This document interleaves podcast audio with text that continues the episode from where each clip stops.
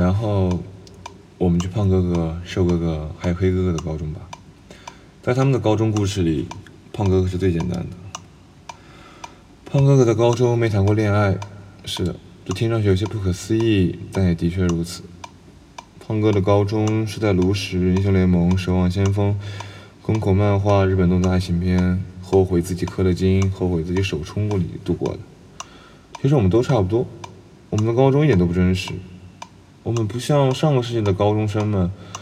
改革开放的政策释放了我们对异性的冲动。上世纪的高中生在进入高中的第一件事就是想着如何脱离自己的童真。他们会骑着二八大杠，冲着身边走过的女孩吹着口哨。可到了我们这个时代的时候，我们连女孩的身材都不能再聊了。我们甚至都没有了真诚的一面。不过还好，我们六个人倒还不是这个样子。我们还是会聚在一起欣赏一下国外热情奔放的动作片。也会交流路边走过的女孩身材。我一般会把这样的变归结于女权主义的兴起和女性地位的提升。我可能还是个女权斗士吧。现在的我在读这段话的时候，依旧这样认为呢。说回胖哥哥，胖哥的中学时代是他游戏精进的关键时候。这段日子给他带来了娴熟的手活和无尽的快乐。可能多年以后。当胖哥哥再回想起这段往事的时候，身为 FX 主播的他，大概会珍惜这样一段美好的日子。但胖哥哥还没有谈一场恋爱，也提到过胖哥哥高一的时候在追求我们的初中同学女孩 S，但是并没有如胖哥哥所愿。时至今日，我写下这段话的时候，胖哥哥依然在和他的拇指姑娘度过幸福生活。在一次海底捞的坦白局上，胖哥哥讲出了自己的故事。故事的跨度很长，只有他和女孩 S。其实胖哥哥和女孩 S 的关系一点都不差，他们两个人一直都是很好的朋友。他们初中的时候也还是同桌，还会相互问问作业，借来卷子抄一抄。后来，胖哥哥若有若无地提起自己的感情，可女孩就好像从来没有真正点破过一样。渐渐的，胖哥哥和女孩 S 的关系就断了。其实这个故事尴尬就尴尬在那个时候和女孩 S 有有一茬没一茬的聊天，可我全然不知道胖哥哥的事情，他也不知道我的。但还好，那个时候我并没有喜欢女孩 S，有时候也在给胖哥哥出主意怎样追女孩 S。还好，火锅坦白局之后，我们的关系还是一样的，唯一变得。只是他们都开始喊我“战场搅屎棍”，这个称号来历也有些故事，一部分来源于胖哥的这件事，剩下的一部分就来自于瘦哥哥这一段了。提过瘦哥哥和女孩 X 的故事，他们在中考结束的那个暑假谈了一起，但是在分校后的三两个月就分手了。瘦哥哥在高中也谈过两个女孩，两个女孩我们也都有见过。第一任是在一场大雨里，瘦哥哥和他的女朋友被困在了一家电影院，我们恰好在外面打街机，瘦哥哥一条信息发过来给我们送把伞，我们就看到了这个女孩，这个个子不高，但是长相很可爱，也很喜欢瘦哥哥的女孩，他和瘦哥哥两个人手牵手坐在电影院的长椅上，等着我们给她送伞。我在让脚趾棍的名号出在瘦哥哥的这一任女朋友身上。某天，女孩 X 恰好问了我一些有关我们学校 T 的事情，我随口答复之后，扯到了瘦哥哥的现状。女孩就像是有些失了神。之后某天的夜里，女孩 X 忽然找上了瘦哥哥：“你还要我吗？”女孩 X 这样说道。女孩 X 和瘦哥哥说这件事的时候。其实刚刚和黑哥哥分手，原因我在别处讲过了。女孩 X 和瘦哥分手之后，就转头朝向了瘦哥，只用这一句话就把瘦哥哥的心给说软了。他们俩就在一起了。瘦哥哥也和女孩 X 谈了好久，是一直到某一件事的契机，让瘦哥哥知道了黑哥哥和女孩 X 的故事之后，瘦哥哥、黑哥哥还有女孩 X 就分道扬镳了。也就只有五个人。五个人在这座城市里四处乱跑，喝酒撸串。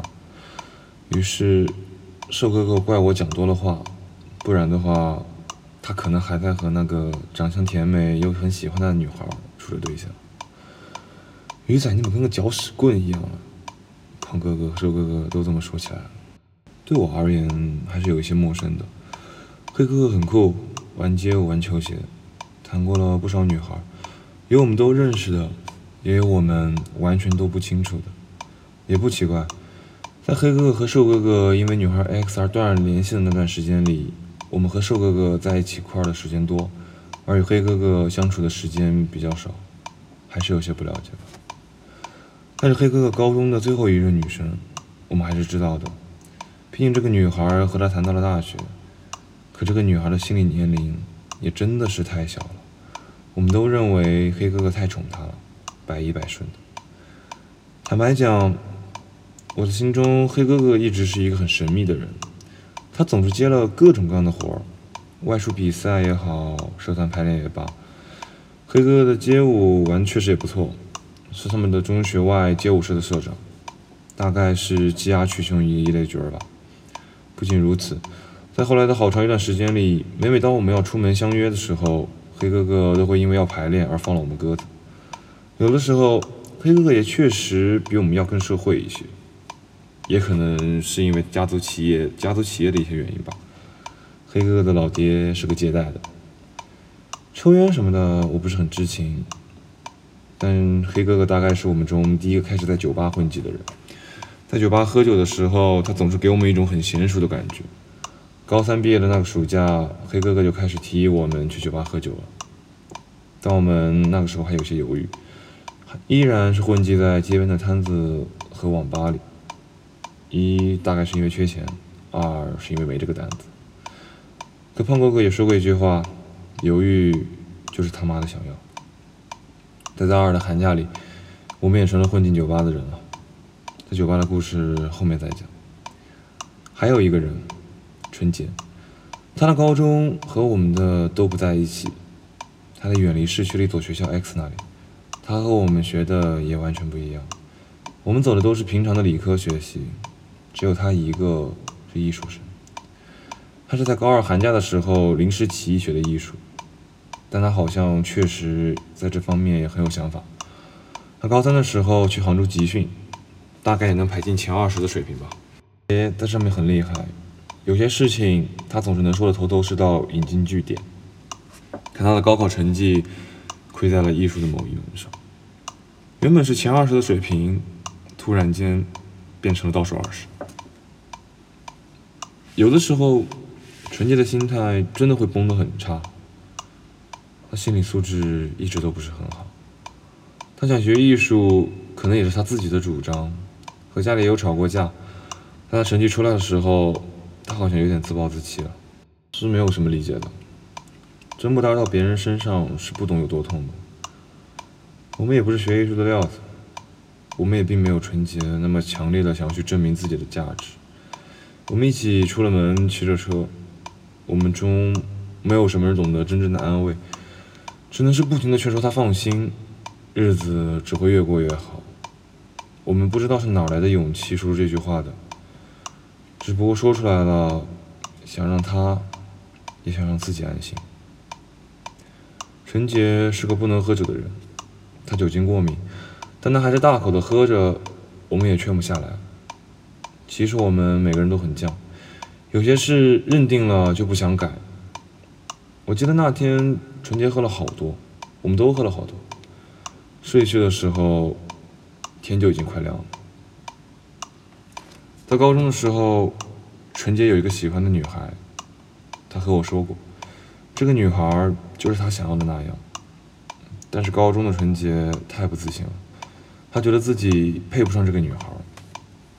女孩家里有钱，长得也很好看，但其实纯洁一点都不够自自信。这大概可能是因为他爸妈严厉的管教吧。他觉得自己就是不行。高二下定决心去学艺术，花掉了他中学所有的勇气。这个女孩后来也好像和他哥哥在一起了。知道这个消息的纯洁，没有向我们表达出什么悲伤或者难过，但是我很替他难过。我只是不想他这样不自信下去，他的不自信真的让我有点难过。有的时候他就是拿不定主意，或是真的下定决心做的事情略有些失偏颇。我很希望我们彼此都过得很好，不会有人掉队，至少未来还可以在一起喝酒吃串，把牌摔得很响，而不是藏在自己家里，离开剩下的人。说完了我们之间分开的生活，那剩下一起做的事情就很好说了。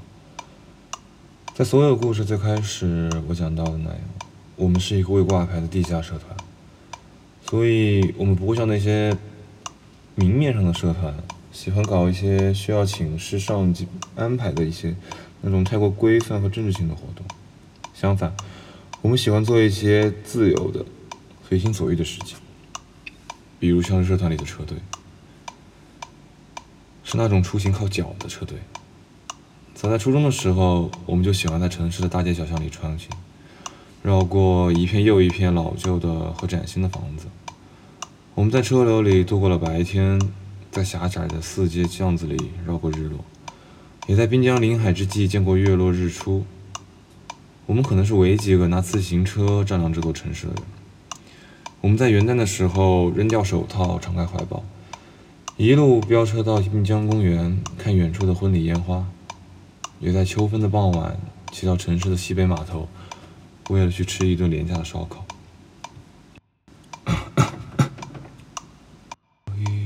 向北，离开有你的季节。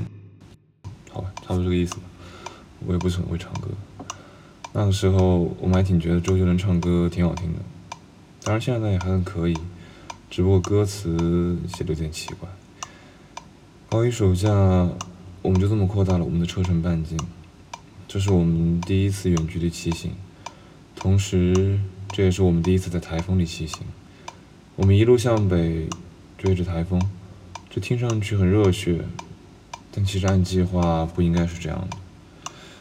这仅仅只是台风出了一些差错，它从镇江浙江登顶，却绕过了上海，冲着我们的城市来了。走还是不走？每每遇上这种需要决定的问题时，我们社团总是有个终极的解决方案。这个方案公平、公正，而且公开。不管在私人恩怨，也没有少数服从多数的大道理，简单极了。划拳，谁赢了就听谁的。这个极简主义的方案给我们指明了方向。用李云龙的话讲，就是干他娘的。这个时候，我总是怀疑，做事情喜欢头脑一热，可能不只是我的特点，在我们社团里，可能满是这样的人。划拳也仅仅只是找个借口，把所有的想法汇合在一起。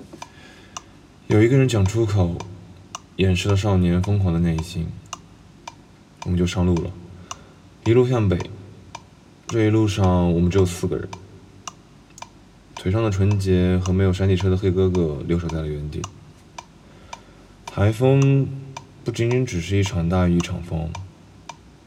我们忘记了这场台风的名字。那在我们的身后叫嚣着，就像一个发了狂的孩子。我们随身带着的一次性雨衣，就跟压根儿没起到多大作用。不提衣服、鞋子，还有我们的包，我们甚至连内裤都是湿透的。纵然台风在一直跟在我们身后，可能还有些实实力的作用，但我们的速度却还是赶不上计划。只能是在晚上七八点钟的时候，赶到了这座离家不远的城市。等我们洗好澡、换好衣服、订好外卖、躺在床上的时候，四个人都喘了一口气。终于是回城的时候，台风散了，我们头顶的乌云像是被劈开一道，散开一线阳光，洒在我们面前的路上。等我们到家的时候，苏仔和女孩 L 闹大了，分了一次手。在讲这些故事的时候，我们在一块儿。我很高兴，因为我们都长大了，总算是成了会看待一些往事的人了。黑哥哥就在一旁听着，和现女聊天。苏仔和我在抢一块刚刚烤好的羊肉。纯洁在一旁看他的游戏。